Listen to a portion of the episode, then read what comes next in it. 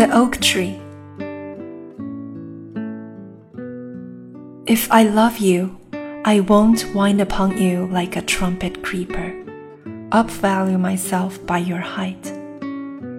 If I love you, I will never follow a spoony bird, repeating the monotone song for the green shade. Not only like a springhead brings you clean coolness whole year long, not only like a steepy peak enhances your height, sets off your straightness, even sunshine and spring rain. No, all these are not enough. I must be a ceiba by your side, as a tree standing together with you. Our roots melt underneath, our leaves merge in clouds.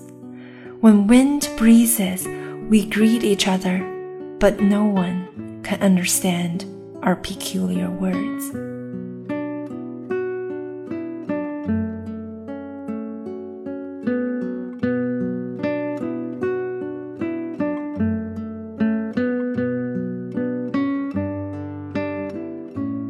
我如果爱你，绝不像攀援的凌霄花，借你的高枝 炫耀自己。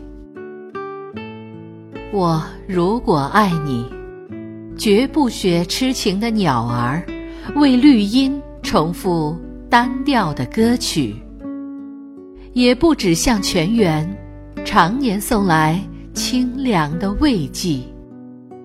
也不只向险峰，增加你的高度，衬托你的威仪，甚至日光，甚至春雨。不，这些都还不够。我必须是你近旁的一株木棉，作为树的形象和你站在一起，根。紧握在地下，叶相触在云里。每一阵风过，我们都互相致意，但没有人听懂我们的言语。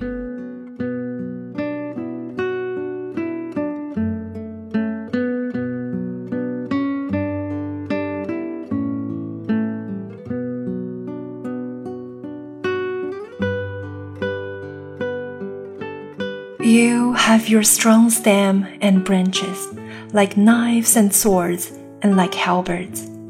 I have my red ample flowers, like heavy sighs, and heroic torches as well. We partake cold tide, thunderstorm, firebolt. Together we share brume, flowing mist, rainbow. As if we separate all the time, actually we forever rely on each other.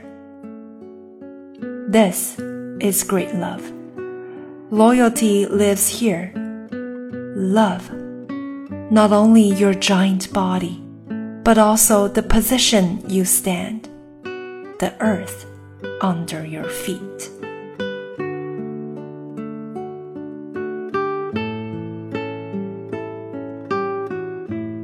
你有你的铜枝铁干，像刀，像剑，也像戟； 我有我的红硕花朵，像沉重的叹息，又像英勇的火炬。